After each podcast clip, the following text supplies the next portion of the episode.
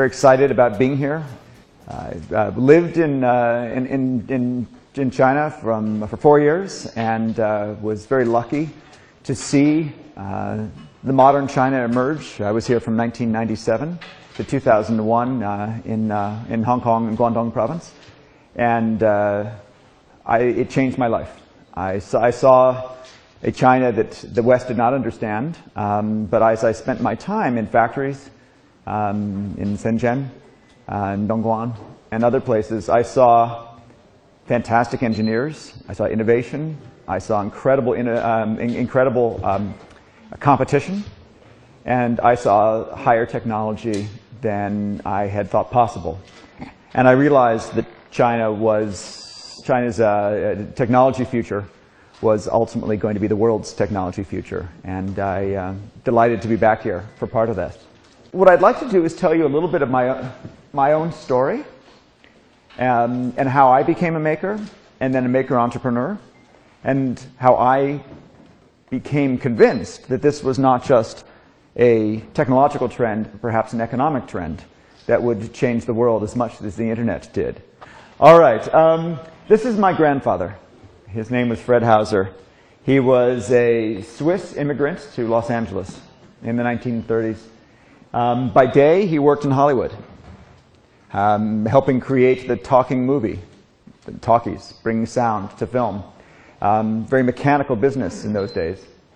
Um, but by night, he dreamed of inventions.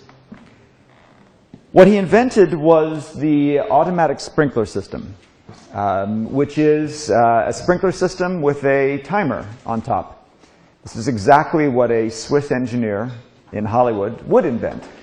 Hollywood, Los Angeles, was um, growing very quickly, and they were greening the desert, building lawns, watering those lawns. And they were very proud of their lawns, but they required manual turning on of the sprinkler system. system. What a Swiss engineer knew is that you could put a watch on top of a sprinkler system and it could become automatic. And that's what he did. It's just a timer. Um, and uh, he was very proud of this. Um, this, is, this is what he felt mixed feelings about. This is the patent for the automatic sprinkler system, issued in 1942. He was proud of this in that it, it, it was a symbol of his invention, a symbol that he had really done something new. But he hated working with lawyers. He hated the cost and the time it took to create this. He hated the, the fact that he had to he had to take out a patent to get to market. Why did he have to take out a patent to get to market? Because he was an inventor, but he was not an entrepreneur. He had the ability to create a, pro a prototype, to take an idea and make one of them, but he had no way to make many. He had no way to do mass production. He didn't own a factory. And the only way to get a factory to produce his product would be to patent it and then license it to the factory. This is ultimately the way it came out as the Moody Rainmaster that allowed you to, allowed you to go to the beach while your garden watered itself. And this was a success, a rare success. Most, most inventors in the 20th century never, never produced a product, never made it to market, never had any financial success at all. Uh, my grandfather did. He, was, he made a small fortune based on this. He was a happy man. Um, but he was, but he lost control of his, of his idea. Another company, Moody in this case, turned it into a product. They changed it, they evolved it. And years later, when I would visit my grandfather, he took me to the factory, and they didn't know who he was. Um, eventually, someone found out that it was Mr. Hauser and that he had originally invented the product they made. And they were very polite, but they didn't need him. They didn't know why he was there. He was a little old man lost in the world of manufacturing. And I felt embarrassed about my grandfather, that he was so disconnected from his product, that these people didn't know who he was, that he never really made it out of his workshop, of his little, of his little room. Um, and, I just, and I didn't follow his path. I wanted to be an entrepreneur, not an inventor. And he never became more than just an inventor. This is the way I spent my summers. This is me at five, learning how to draw, do mechanical drawing, invent things with Grandpa. And this is me at 12, um, learning how to use a metal lathe. Um, this was an amazing summer. I remember this one well. Uh, this summer, when I visited grand, my grandfather, he said, We're going to make an engine, a gasoline engine, and I've got a kit. And I thought, This is awesome. There's a box, there'll be parts in it, they'll be numbered, we'll screw them together, glue, something like that. And instead, there were just four blocks of metal and a blueprint. And I said, Where's the engine? And he says, It's in there, in the metal. We have to get it out. And he then cut and carved and put the metal on metal lathes. And out of that block of metal came pistons and cylinders and crankshafts and all the parts of an engine. And they were beautiful, like sculpture. And I was, I was stunned. I was, I was impressed. But I also knew that I could never do that. Because my grandfather was not just an inventor, he was also a machinist. He had skills. And that's what it took in those days to make an idea real. You needed the idea, but you also needed the skills to prototype it, the skills to operate machinery, to create something that you could then patent and license. Not many people had those skills. This is a movie that came out a few years ago about the invention of the intermittent windshield wiper. These are the wipers that pause. It's happened in the 19, in 1950s and in, in early 60s. This movie is a similar story about 20th century invention. But in this movie, in this, in this story, once again, a man and children invent something in the basement, and he also patents it. But rather than licensing it to a company, he decides to make it himself. He decides to become an inventor and an entrepreneur. And he had to build a factory. And he mortgages his house.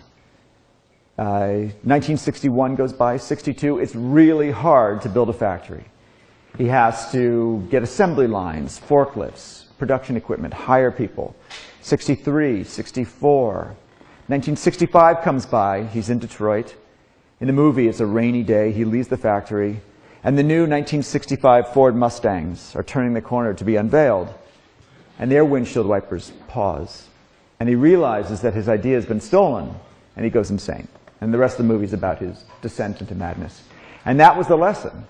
Don't dare become an entrepreneur in the world of physical things. Don't dare try to build a factory because it's not for you. It's too expensive, it's too hard, it's risky.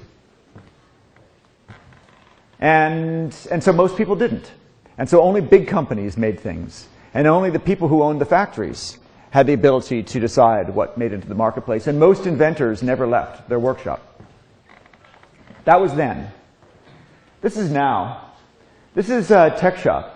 Um, it's a it's a makerspace. Um, you've heard from two, uh, two, two of my friends here who run the Beijing and Shanghai makerspaces. This is this is like that as well. This is a little bit bigger. It's a it's more like a gym. Um, you know, when you go to a, become a member of a gym, you have access to, you know, for a, for a, a monthly subscription price, a membership price, you have access to machinery, trainers, other people doing the same work. This is the same thing for manufacturing. Uh, this guy is um, doing a wireless control module for the electric smart grid. Uh, this guy here is um, doing a vapor deposition chamber for synthetic diamonds. In the back, they're building a lunar lander. And they have all these tools that were impossible when my grandfather was alive. They have 3D printers, they have laser cutters, they have CNC machines, they have soft CAD software, they have traditional machining um, equipment, and they have trainers, and they have other people doing the same work. And so what you have here is the ability for regular people to take their ideas and make them real. That's just part of the equation. This is a good way to make prototypes. It's a good way to make one of something. How do we make many? How, you know, where's the factory? And the answer is it's in the cloud. Because these ideas start on screen, because they start as digital files, they can be transmitted like information. They can, the same language that controls a 3D printer on your desktop can drive the biggest factories in the world.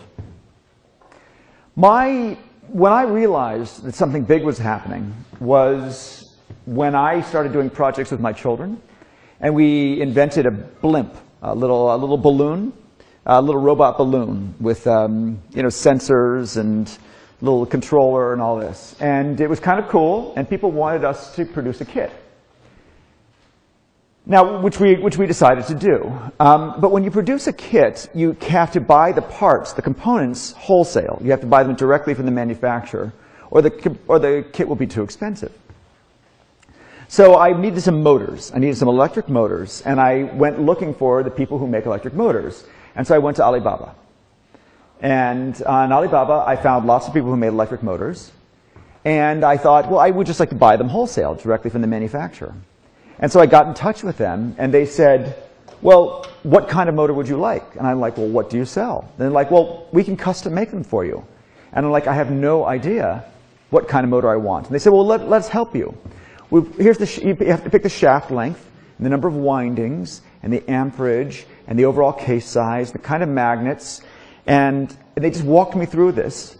And they had this instant messenger client that translates automatically between Chinese and English. And 20 minutes later, I had ordered 5,000 motors, and they took PayPal. And then 10 days later, this big box arrived at my doorstep. And inside the box, I opened the box, and inside the box were thousands and thousands of motors, all custom made to my specification. And I realized that I had got a factory in China to work for me. And they took PayPal. And that was the moment I realized that, the, that we had all the ingredients for a new manufacturing model. We had, we, you know, in the old days, you needed an idea, you needed machine skills to make your prototype, you needed a patent, and then you needed a factory to license your patent.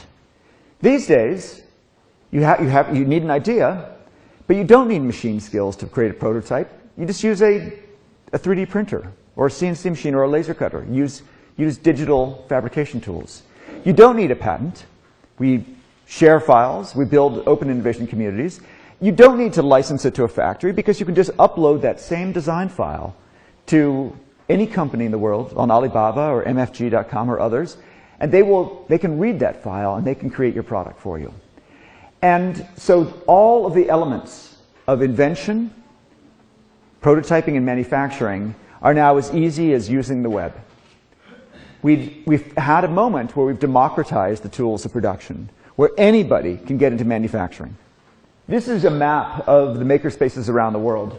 Um, as you can see, there's many in, in North America and Europe, um, and these, I presume, are the ones we we're just talking about, include the ones we were talking about in China, but they're spreading, they're spreading fast. And the reason they're spreading is because, again, these tools, these digital prototyping tools, these, these the ability to make manufacturing, or at least prototyping easy, are now so cheap and so easy to use that anybody can have one. My children have 3D printers.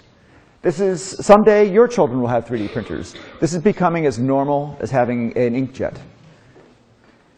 So the point is simply this. Just as when we first got personal computers, we needed to become computer operators, and as we got laser printers on our desktop, we needed to learn the language of publishing. Now we need to, now we have digital, digital design tools on our desktop, and we need to get better at using them. The good news, it's super easy. My children are fantastic at CAD. Children understand digital design. It's just polygons. It's, it's images on screens. It's like a video game. They get it. Um, this is my first experiment. I told you my grandfather invented the automatic sprinkler. And I thought it would be fun to imagine what would grand, my grandfather would do today. Using the web's innovation model, using open hardware, using this new access to manufacturing. So I, I just Googled around a little bit and I, um, I, I, I discovered that there's some people out there who are thinking about the same thing. So we invented an open sprinkler system. It's based on an Arduino. It's got Ethernet, it's got connections to relays and solenoids to drive the water. And, and this is, this is what grand, my grandfather would have invented if he was born now, if he was, alive, if he was a, alive now rather than then. This is open in that it's open to the web. So it has access to information. If it's going to rain tomorrow, it won't sprinkle today. It's open in that you can connect sensors to it, any sensors you want, temperature, light, humidity. It is controllable by a phone or a tablet. It is cheap. It is, you can create a derivative of it, make your own. You can change the design. And it's not the best sprinkler in the world, um, but the point is simply this, that I was able to invent it with other people on the web, prototype it, and then put it into production in about a month for about $3,000. Um, all that stuff that took my grandfather a decade, 10 years, tens of thousands of dollars of legal bills, and so much risk and skill, I was able to do in a month for almost no money um, with no skill whatsoever. That's how easy it's become to invent things, to proto prototype them, and put them into production. I mentioned uh, the, the, CAD programs. Um, this is one. This is the big driver. This is the language of the maker movement, or digital design files. Um, I, I, use something called Autodesk 123D, um, which is now called 123D Design. It's free, and it's available on PC and Mac, on, on um, iOS, and on the web. And you can see here, this is my first, my first, um, my first design. It was an enclosure for the sprinkler. Um, I made my walls too thin, which I discovered after I printed it out. But here's the really amazing thing, right here, this menu item. In your word processor right now, Word or whatever you use, under the File menu, there's a line that says Print. And when you press the button, something magical happens. I know you don't think it's magical, but it is magical. Bits on the screen turn into atoms on paper. Pixels on the screen turns into dots of ink on paper. We're very used to this. We don't think anything of it. But it actually is kind of amazing. You know, it used to be hard to print. You needed a printing plant. You needed, you needed typesetting skills. You needed a printing press, things like that. And now it's simply a, a menu item. We press print and out it comes. We don't think anything of it. Well, and that's for, that's for words. That's for, that's for two-dimensional. For three-dimensional, we don't print, we make. And there's a menu item that says make it, and it walks you through the whole process. Do you want 2D or 3D? What materials do you want? Do you want to do it on your desktop rapid prototyping machine like a 3D printer, or do you want to send it up to the cloud to be produced by service? Um, here are the cost consequences of your, this material versus that material. Here are the strength consequences. These, these are things that used to be entire careers. People would go to school and get, get like, you know, engineering degrees to learn how to do this. You know, enti entire companies exist to help you do this. You know, you would go, you would go and people who had been doing this for 40 years would use their expertise to walk you through these decisions. And now it's turned into a, a software wizard on a free app. This is what happens when we lower the barriers to entry. This is what happens when we democratize manufacturing, is we let information and software make easy what used to be hard. My children, I mentioned, grow or uh, have a 3D printer, and, and, someday yours will as well. I think I think the 3D printers are becoming mainstream. Um, within a few years, they'll be sold in stores everywhere. Um, and this is what my children do. Uh, my girls play um, a game called The Sims 3, which is kind of a dollhouse on screen. And when the video game time is over, we make them play in the real world. And uh, we say, why don't you play in your real dollhouse? And they say, well, our furniture is not as cool as The Sims. And I'm like, well, and they're, you know, it's a play anyway. And they say, well, Dad, will you buy me some new furniture? It turns out actually that dollhouse furniture is very expensive. There's very little choice and it's all the wrong size. But that doesn't matter because my girls have a 3D printer. So what they do is they go to a, a site called Thingiverse and they download these free files, these design files. These were created by a designer in, in New York who um, actually works on theater productions on Broadway. And she, does, she builds the sets. She designs the sets for theater productions. And the way they design them is they build these models and they 3D print them. But when she's done, she puts the files online for free at Thingiverse. And my daughters then download them, and then they print them out, and then they paint them. And they love them. And if you are a toy company, this should fill you with terror. Because my children don't buy toys that are mass manufactured anymore. They download designs, they modify them, they print them, and they paint them, and they love them. And they value them more than anything mass produced. So, and it, by the way, it's free. Now, is it as good as a mass produced toy? Not yet, but it will be. Um, and the point is that this is not, they're not a consumer, they're a participant in the creation of this. They changed it to make it right for them. They painted it. They picked it. And they feel that they have a part of them in it. And that relationship with their, their products turns them from consumers to co-creators of the product. Um, and their relationship with this is now forever one of I made that, not I bought that. So I don't think they're going to buy toys anymore from mass-produced toys from Walmart. Um, I think that they're going to invent their own toys, and I think they're going to print them, and I think they're going to modify them, and I think that they're going to learn in the process that anything they imagine, they can make real. And that, and that they, are, they have the skills to operate CAD. They don't know what CAD stands for, but they don't care because they know how to operate software. They know how to operate computers. And their skills can produce beautiful things. My boys do uh, Warhammer 40K mechs and, um, and uh, paint them as, as well. And you know, this may not impress you. This may not, they may not seem as cool as a mass-produced toy, but I can tell you that children who grow up with a 3D printer and children who grow up realizing that anything they can imagine they can make real are the children who will be the industrial designers of the 21st century. They will be the entrepreneurs of the 21st century. They will be the innovators. They will be the drivers of the new industrial revolution because, because they've been taught that they can do it, that they didn't need a special degree or special skills or special permission, that it was easy and fun. And the question is simply, what's their big idea? Because there's nothing standing in their way anymore.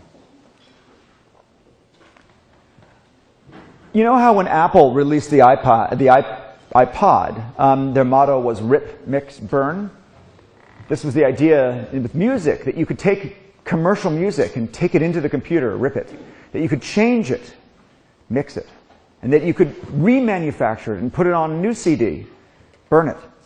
It's obviously not a big deal today, but it changed the music industry, destroyed much of the music industry, but created a grassroots music industry where we control our own music. Well, Autodesk has a similar, a similar motto, but it's mind-blowing when you think about it. Their motto is rip, mod, make.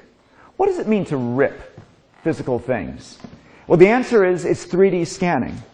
3D scanning used to be hard. You need expensive machines. Now it's a free app on your iPhone or your iPad. You use the camera and you just walk around an object like that and you go click, click, click, click. It sends the images to the cloud. It stitches them together and it generates a polygon mesh. And the polygon mesh um, looks, like, looks like this and you can then modify it and you can print a Pez dispenser or whatever else you want. Free apps. This is amazing. We basically have the ability to photocopy reality. We have the ability to take any object, scan it, and reproduce it. But more to the point, to modify it in the course of doing so, to make it right for us, to change it. Rip, mod, make. These things used to be incredibly hard. These were industrial tools. They were unaffordable. They took, they took years of training. And today, they're free apps on your, on your iPhone. That's the kind of empowerment that we're talking about in the new industrial revolution. I wanted to, uh, to end uh, with a, a, story about, about the people in this revolution. Um, there's a, the web, you know, all this, everything I'm telling you about is essentially the application of the web's innovation model to the real world. It's applying everything we've learned over 20 years online of working together, of open innovation, of collaboration, and applying it to manufacturing. And what it challenges is the, is the very basis of the 20th century corporate model. The guy here on the left um, here is Ronald Coase. He was a University of Chicago economist. And he came up with a theory of the firm.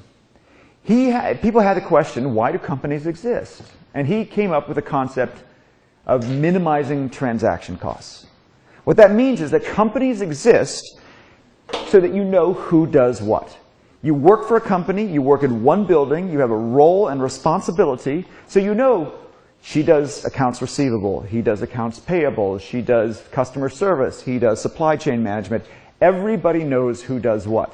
And so when you need something done, you know who to go to to get it done. That's great. So that's why companies exist. To make it easier to communicate, easier to get things done. That's fine. And this guy over here is Bill Joy. one of the co-founders of Sun Microsystems. And he said, well, that's all well and good, but whoever you are, the smartest people in the world don't work for you. And this is very disappointing because it's true. What every, comp every company knows this. They don't hire the smartest people in the world for any job. They hire the safest people for the job. They hire the people with the right degree, who come from the right country, with the right experience, who have the right, the right rec recommendations and references. They know that the smartest people that, for any particular job is somebody out there. You know, maybe they're in India, maybe they're in China, maybe they're in Brazil. You can't find them. And even if you could find them, you couldn't test to see whether they could work in the company because you don't share culture and context. And so you hire the people whose background fits your model, whose background fits the other people like you in the company. Not the smartest people in the world, the safest people in the world. And so here you have the two models. Companies exist to get things done, and companies don't have the best people. What's the solution? Well, we didn't have a solution for 100 years, but I think we're starting to find one. Um, this is the cover of Make magazine, which is the sort of the Bible of the maker movement, which is what I'm talking about. Um, the guy here is named Jordi Munoz, and I just want to tell you a story about him. Um, I, I, told you about my children and about how I do projects with them. One of the first projects we did was robotics with Lego Mindstorms Robotics, and they're very hard to impress. Hollywood has set a very high bar for robotics, and Lego Mindstorms doesn't have transformers that shoot lasers. Um, so I was trying to think of something cool to do with robots that would impress my children. I thought, you know what would be cool? If we could get the Lego to fly a plane and create a Lego autopilot. Um, and, so, and so that's what we did. And um, this was our first Lego autopilot. It's got a, a, gyroscope and accelerometer and magnetometer and RC interface. And, and we put it in a plane and, um, and uh, created a Lego drone, which is actually in the Lego Museum in Denmark right now. Um, the world's first Lego drone. And I, was, I thought it was pretty cool. My children were completely unimpressed. Um, so they got they went off and did other things and i went i started exploring more what was possible and what i realized is that this is about five or six years ago what i realized is there's a revolution going on inside your phone um, what's happening with the smartphone right now is not just about the smartphone it's about all the components in there the MEMS sensors and the ARM processors and the GPS and the wireless and the cameras and the memory and all that integration all those components have incredible uses outside of phones. And one of them is in robotics. And I decided to pursue aerial robotics or drones. And so I, what I did is I created a community, as one does.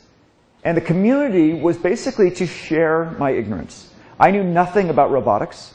I knew nothing about drones, but I do, did know there was something exciting happening with the electronics in a smartphone. And I thought, I'll bet if I keep asking people questions and posting information that we can create a community that will explore how to use smartphone technology to, to um, create aerial robots. And so it grew very fast. Um, actually, these numbers have all gone up since I, since I posted this. Um, but one of the first people to join the community was this guy who was flying a, a helicopter with a Wii controller and an Arduino processor. And his name was Jordi Munoz. And as we, and as, uh, as the community grew, I began to turn to this person, Jordi, for, for questions. He taught me about some of the software algorithms. He taught me about Arduino in the first place. And when it became time to start a company to turn some of these ideas into products, I asked him if he would join me. And he did. And then I said, I'd never met him. And I said, Jordi, can you tell me a little bit about yourself? And it turns out that when I first met him, he was a 19-year-old high school graduate living in Tijuana, Mexico. And today, well, I'll show you where he's doing. Today, he's, you know, our company makes things like this, pretty sophisticated electronics boards. Jordi Munoz would have failed the 20th century test. He would have failed Ronald Coase's test. He didn't live in the right country. He didn't speak the right language. He didn't have the right degree. He didn't have the right professional experience. But he was the smartest person in the world for this particular job. And I didn't find him, he found me.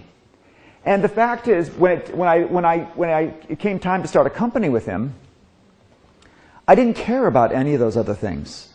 I didn't care about whether he had a college degree or not. He didn't. I didn't care about where he lived. All I cared about was could he do the job? And he'd already proven he could because he'd proven it online in the community by demoing what he, his projects. And so we, we found a way to de-risk hiring by letting people show their stuff, by letting people participate, by letting people earn the trust and the respect of the other community members. And that turns out to be more important than any of those other factors that determined who we hire and why we hire them. Today we make, we make, we make drones like this, you know, copters and planes, and we have a universal autopilot that can, you just push a button and it can, it can, it can put in any one of these vehicles and make an entirely autonomous robot. You know, this is military grade stuff. You know, you know, it's got GPS waypoints, you click on a map, you give it commands. This is the kind of stuff that the aerospace industry had a monopoly on. This is the stuff the aerospace industry was charging millions of dollars for, and we did it with a bunch of amateurs in a community and gave it away for free. We did a bottoms-up, you know, uh, attack on the aerospace industry. We didn't take a manned airplane and take out the man. We took a smartphone and we gave it wings. Uh, this is the same approach that Steve Jobs and Steve Wozniak used when they invented the personal computer. They didn't take a mainframe and scale it down. They took a commodity chip that had just become available, the Intel, I think, 8088, and they put it on a circuit board and they sold it cheaply to hackers. And then they made it better with the Apple II. And then they made it better yet with the Macintosh. And that is what changed the world. Um, it was a bottoms-up revolution, not a top-down. And we're going to do the same thing with drones. I wanted to talk about another community member. Before I finish the story about Jordi, I want to talk about another community member um, who's, who goes to school right around here, Peking University. Um, once we started producing boards, um, we were an open source hardware company, so we released all the design files. And um, it became obvious that, that the uh, Chinese cloners would copy our designs within a week of us releasing them. And, but that's okay. They're licensed to allow that. Uh, it's, not, it's not piracy. Um, it's, you know, we wish that they would give us credit. We wish that they would, you know, put their designs back in the open source domain, you know, public domain, but it's okay. And, but I kind of, but they were not supported. They didn't build any communities. And then, then I saw that one of these groups was translating our manuals into Chinese. And I thought, well, that's kind of cool. And I got in touch. He went by the screen name Hazy. And I got in touch with him and I said, I think it's fantastic you're translating our manuals into Chinese. But I'd like you to do it on our wiki so they can share the same image files. So if we change the image file, it'll be changed on all, all the different languages. And he got back and he said, hi, uh, thank you for your note. Um, uh, sure, I'd be happy to put the manual on, the, on your wiki, the Chinese version of the manual. And I, um, and I said, well, terrific. And I gave him a login to the wiki. Now, it turns out in those days we were using a version control system so that the same login for the wiki actually gave him access to the code as well. And so the first thing he did is he ported the wiki, ported the Chinese version of the manual to the wiki. The next thing he did is he started changing the user interface of the software to also be in Chinese. And then he started fixing bugs in the software. And today he's one of our best contributors. He may even be here. I don't. I've invited him to join us uh, tonight. I haven't heard back. But um, Today he's one of our best contributors. And what happened is that we could have treated the cloners as pirates. We could have treated them as the enemy. But instead we have a default towards in community. We have a default towards welcoming people in. All I did is I reached out to, to, to him and I invited him to do something that was to mutual benefit. He responded and then it turned out that he could do much more. It turns out he had great skills and he pulled in other people. And today we have a strong Chinese participation in our community simply because we didn't treat them like pirates. We didn't treat them like the enemy. We tra treated them like part of the community. And the rule of the open innovation model is that great ideas and great work can come from anywhere, anytime, from any culture. We, we don't know, we don't care what their day job is. We don't care what skills they, they have on the resume. All we care about is what can they do to help the community today. And I thought Hazy was just going to translate, but it turns out that he had more skills and his friends had more skills. And as a result, we have a stronger community because we didn't treat them like criminals. So this is, this is how we started. Um, I told you about my, uh, we, our blimp project. These are my children um, putting together the first blimp kit. As you can see, we pay them in strawberries and juice. Um, uh, we, we, learned a lesson. Don't put the six-year-old on quality control. That doesn't work well. Um, this was our second uh, factory. This was uh, this is just a uh, garage that was converted.